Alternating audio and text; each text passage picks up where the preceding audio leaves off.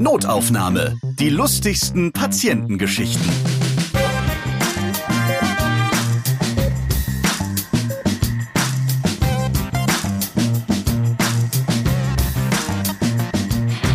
Hallo, ich freue mich, dass ihr wieder dabei seid. Ich bin Ralf Potzus und in diesem Podcast erzählen Ärzte und Mitarbeiterinnen und Mitarbeiter aus dem Gesundheitswesen von ihren lustigen Begegnungen mit ihren Patienten. Heute spreche ich mit der Vollzeittante. Sie twittert unter diesem Künstlernamen ihren Alltag als Fachkrankenschwester in der Anästhesie aus einem Krankenhaus in Süddeutschland. Ja, ihre echte Identität, die ist mir bekannt und jetzt grüße ich dich ganz lieb, liebe Vollzeittante. Hallo. Guten Tag.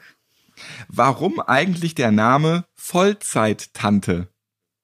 Oh, Das ist eine etwas längere Geschichte tatsächlich. Ich ziehe mit meiner besten Freundin zusammen äh, ihr Kind auf von Anfang an. Bin die Tante sozusagen, natürlich nicht leiblich, aber das führte zu dem Namen Vollzeit-Tante. Jetzt war die Geschichte doch gar nicht so lang. Ja, ich könnte noch weiter ausholen. Ich habe die Kurzversion gewählt. Hört sich auch echt sehr spannend an, muss ich sagen. Ist ja auch nicht so der ganz normale Alltag, dass man quasi das Kind woanders parkt, um es so salopp auszudrücken. Es hat sich so ergeben. Wir wohnten eben vor vorher schon in einer WG und ja, wie das Leben so spielt. das heißt, dann ist die Vollzeit-Tante gar nicht so gemeint wegen Krankenschwester, die sich auch im Beruf um alles kümmern muss, ganz häufig. Nicht primär, aber es passt doch dann ganz gut in jede Lebenssituation. dann haben wir jetzt den richtigen Hintergrund gehört, aber zum Krankenhaus passt es natürlich auch immer. Und genau da bist du auch beschäftigt. Du bleibst auf jeden Fall anonym in diesem Podcast, weil du eben regelmäßig über alle möglichen echten Dinge, die dir im Krankenhaus so widerfahren, halt twitterst. Ganz genau, ja. Bevor es da irgendwelche rechtlichen Konsequenzen gibt, bleibe ich besser anonym. Soweit möglich. Wir reden heute über Gipsverbände an Armen, mit denen man sich dann auch die Nase brechen kann, Stroh im Schockraum und über 90-jährige Patienten, die lieber nicht mehr aufwachen wollen. Ganz genau. Da fangen wir doch gleich mal damit an. Was hat es damit auf sich? Du hattest einen sehr alten Patienten. Wie alt war der und was ist da genau passiert? Ja, ich habe damals noch auf der Intensivstation gearbeitet und das war ein äh, sage und schreibe 93-jähriger Patient, der bei uns schon relativ lange beatmet lag, also künstlich beatmet im künstlichen Koma. Hat jetzt nichts mit Corona zu tun, weil es schon länger her ist. Genau, denk, da denkt man jetzt genau. immer gleich dran wegen beatmet. Ja, ja, nein, das war lange vor Corona, da kannte man Corona noch nicht der wachte dann langsam äh, eben aus der Narkose wieder auf und machte dann, nachdem der Beatmungsschlauch wieder raus war, so ein Auge so ganz vorsichtig auf und guckte mich an und sagte, verdammt, ich bin ja immer noch hier. Dann habe ich eben zu ihm gesagt, ja, Sie leben noch. Und dann sagt er, das war nicht mein Plan. Kneift beide Augen zusammen und sagt, ich sterbe jetzt. Und presste so vor sich hin und dann habe ich eben zu ihm gesagt, äh, so werden sie mir allerhöchstens ins Bett machen, aber sterben werden sie so wahrscheinlich nicht. Und dann machte er beide Augen wieder auf und hat sich herzlich kaputt gelacht und bedankte sich dann später auch für diesen lustigen Moment. Dann war er dann doch wieder ganz lebensfroh. Ja, zumindest für den Moment, ja.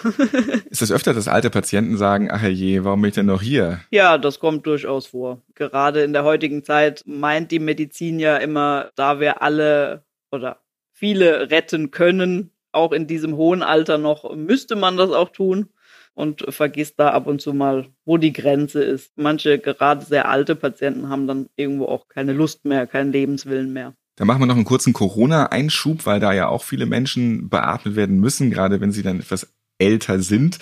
Du arbeitest jetzt nicht direkt auf einer Corona-Station, sondern in eurem Krankenhaus kommen nur die Fälle, wenn es in anderen Krankenhäusern nicht mehr kapazitätsmäßig passt, oder? Ganz genau. Also wir sind in der Reihe sozusagen das dritte Krankenhaus. Erst wenn die beiden anderen voll sind, sozusagen mit Corona-Patienten, dann kämen erst zu uns welche geplant.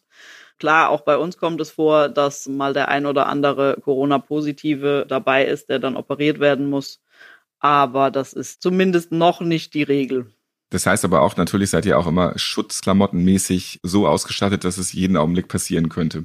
Wir arbeiten sowieso seit Monaten jetzt schon den ganzen Tag mit FFP2-Maske. Also von daher ja, prinzipiell grundausgestattet. Könnten da aber noch mit Schutzkitteln und so weiter ein bisschen on top was bauen, dass wir dann auch für den tatsächlich Positiven ausgerüstet sind, ja.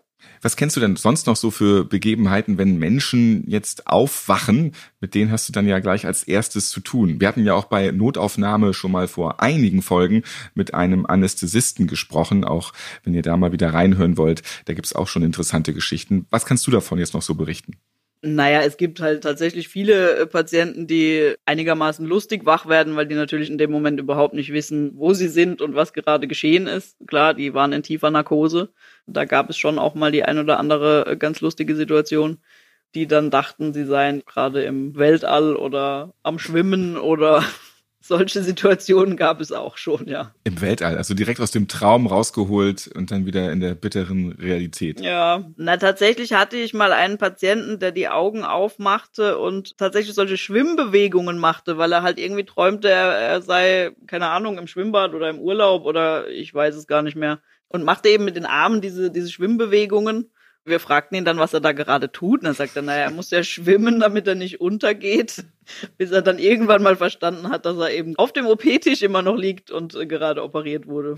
Ist das nicht mitunter auch ein bisschen hinderlich bei der OP, wenn auf einmal jemand denkt, er hat jetzt einen Raumfahrtanzug an und ist schwerelos und gleitet durch das weite All oder denkt eben, er ist im Wasser und taucht und schwimmt oder macht sein Seepferdchen gerade nach auf dem OP-Tisch? Nein, nein, also während der OP schlafen die so tief, dass sie sich nicht bewegen und das auch nicht mitkriegen. Das ist dann halt wirklich ein Traum. Manche erinnern sich danach daran und manche eben auch nicht. Dann gibt's ja auch den Schockraum, mit dem du sehr viel zu tun hast. Vielleicht kannst du mal ganz kurz den Hörern erzählen, die das nicht wissen, was ein Schockraum genau ist. Ein Schockraum ist einfach ein Raum in der Notaufnahme, der ausgestattet ist mit Narkosegeräten, auch mit einem Röntgengerät. Das CT ist meist ganz in der Nähe.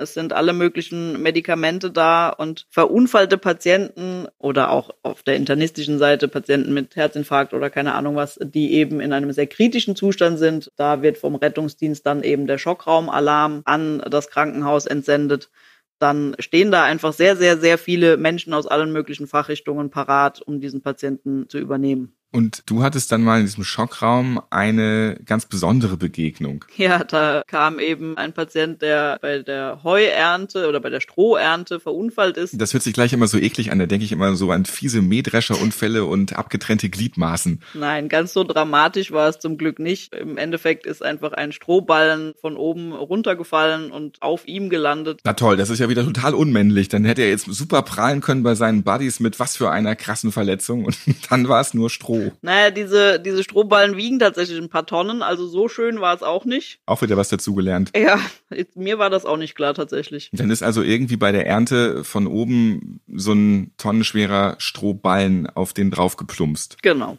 Aber glücklicherweise waren die Verletzungen nicht so schlimm, so dass es dann äh, doch recht lustig werden konnte, auch im Schockraum, als die Anspannung etwas nachließ. Es kam dann eine chirurgische Kollegin in den Schockraum und sagte dann diesen typischen Satz, warum liegt denn hier so viel Stroh rum?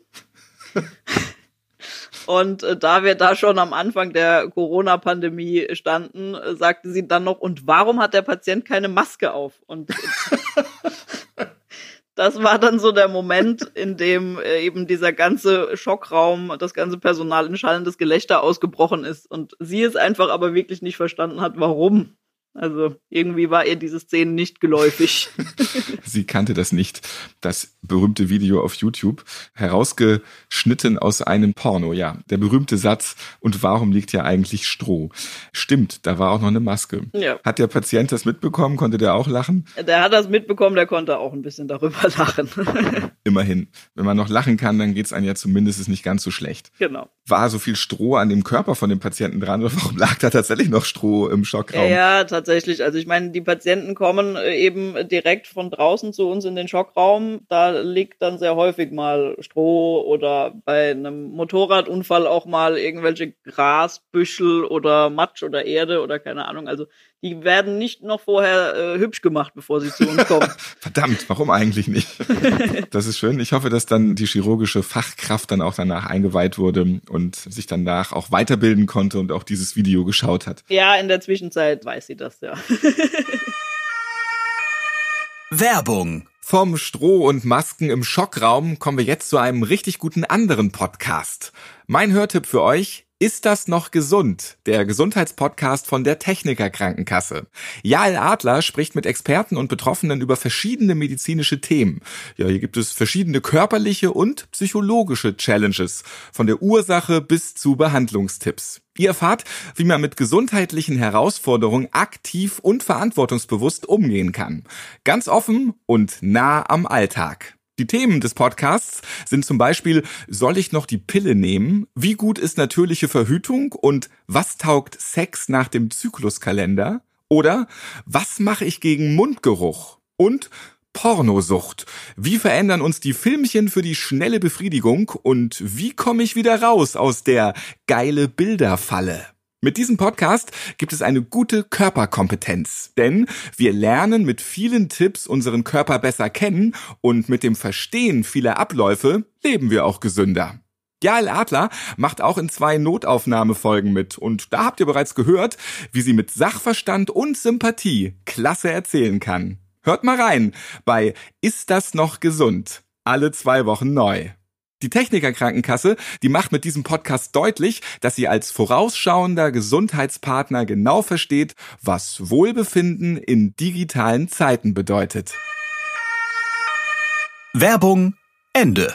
Nun hast du auch Patienten, die nachdem sie dann operiert wurden, nachdem ihnen geholfen wurde, sich dann anschließend blöde, doof wieder selbst verletzen. Wir haben Patienten, die wir, wenn wir sie zum Beispiel an der Hand operieren, nur den Arm einschlafen lassen mit einer regionalen Betäubung. Und dieser Arm ist dann halt wirklich völlig gefühllos und eben auch nicht mehr zu kontrollieren.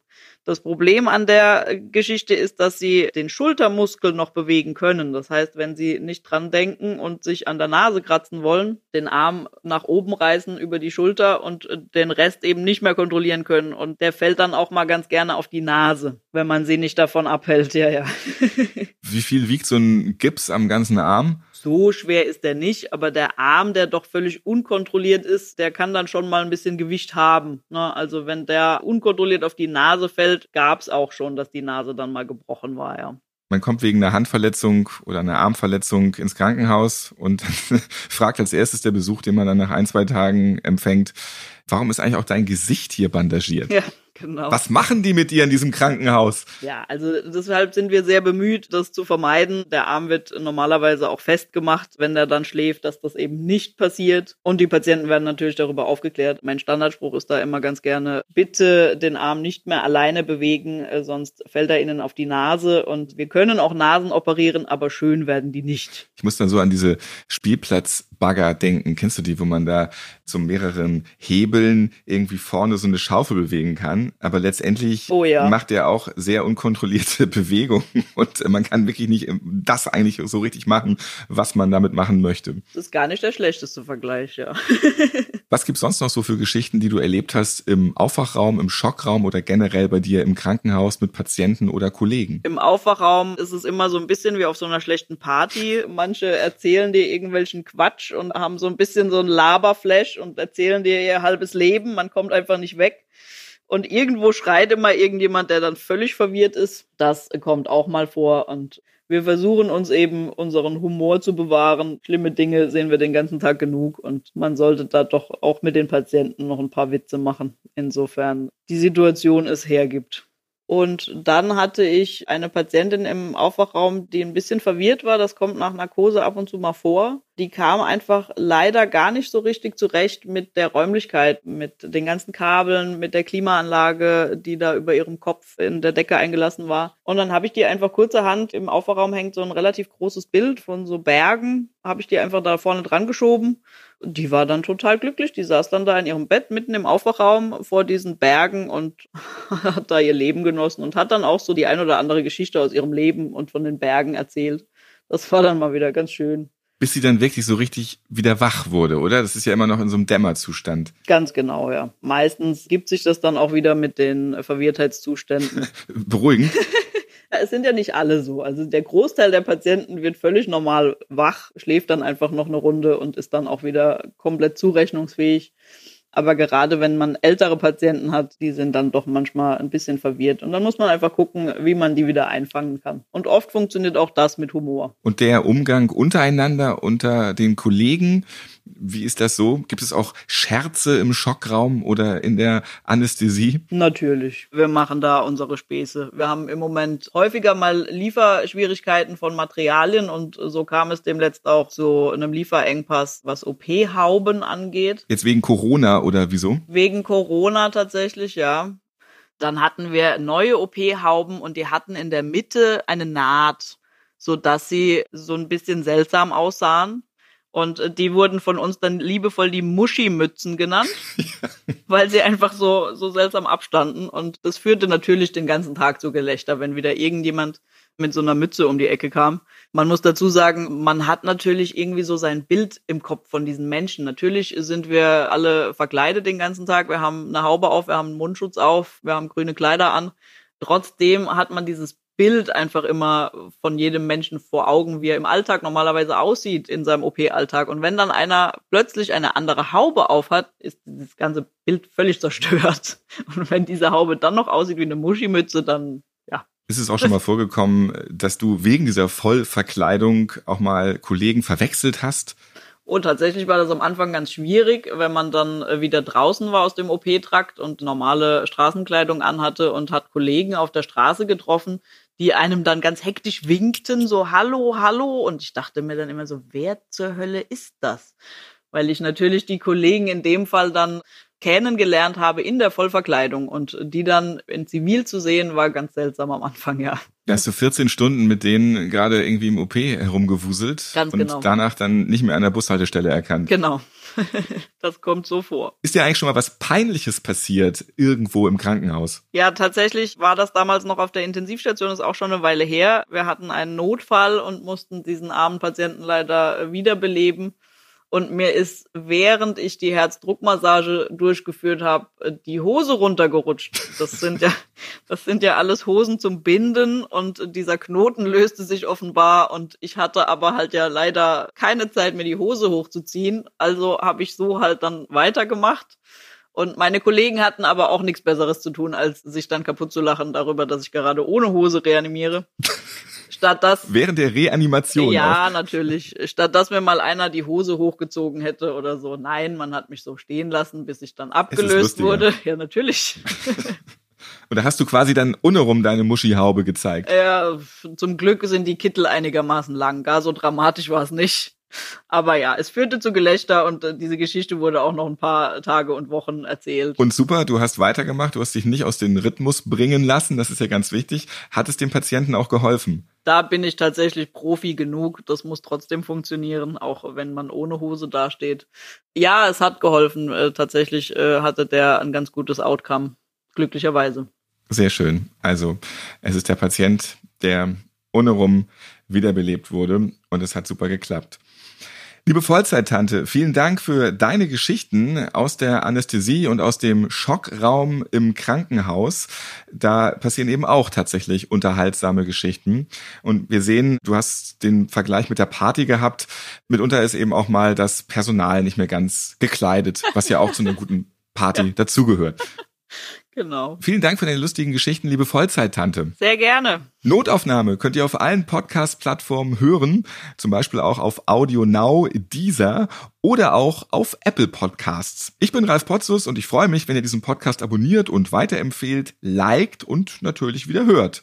Bis zum nächsten Mal. Notaufnahme. Die lustigsten Patientengeschichten. Ihr seid Ärztin, Arzt oder Arzthelfer? Ihr arbeitet im Gesundheitswesen? Ihr habt auch unterhaltsame Geschichten mit Patienten erlebt? Dann schreibt uns gerne an notaufnahme@podever.de. Und nächstes Mal hört ihr Iran liegt neben Afghanistan und demzufolge gibt es viele Opiaten. Ich hatte einen Nachtdienst. Wir hatten so neun Intensivbetten. Alle neun waren gute Patienten. Sie waren ruhig, schliefen alle, weil sie alle Opiatkonsum hatten. Und dann kam der Polizei mit einem gefesselten Patient. Es handelte sich um eine Kristallvergiftung. Methamphetamin ist das. Jede fünf Minuten hat der Patient geschrien, so laut, dass alle aufgeweckt waren und dann wieder geschlafen. Und dann nach drei, fünf Minuten wieder aufgeweckt und dann wieder geschlafen. Und dann hatten sie es irgendwann satt. Sei bitte langsam, leise, wir wollen doch schlafen. Das hat nicht funktioniert. Notaufnahme. Die lustigsten Patientengeschichten. Eine Produktion von Pot Ever.